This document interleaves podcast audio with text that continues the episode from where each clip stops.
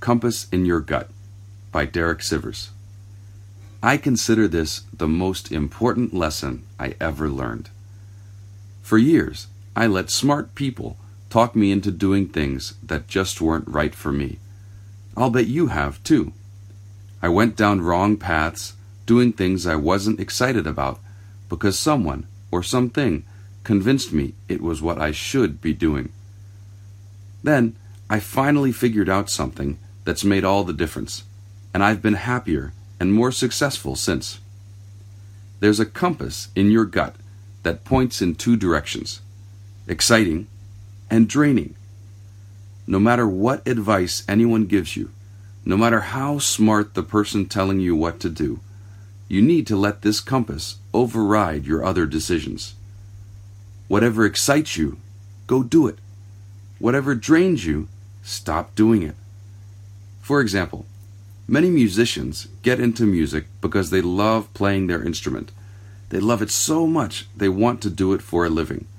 But then, well meaning advice givers say, if you're going to be in the music business, you have to read this book on music business law. And you have to learn networking skills, and marketing, and accounting, and writing good newsletters, and blah blah blah.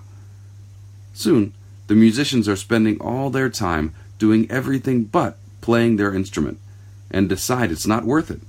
They give up, get a dumb job, and lose interest in their instrument because a career in music now seems tedious and overwhelming. But nothing is worth losing your enthusiasm. Nothing. Whatever excites you, go do it. Whatever drains you, stop doing it. You have to pay close attention to that compass, even in little day to day decisions. You get offered a gig.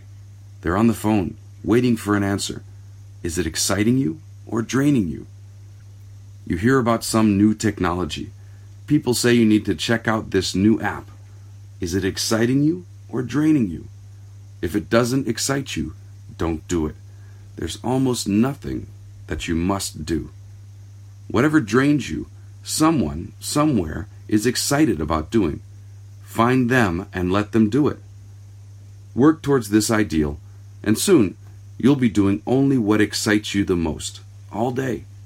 Then you'll find the doors open for you, opportunities come your way, and life seems to go easier because you're doing what you're meant to do.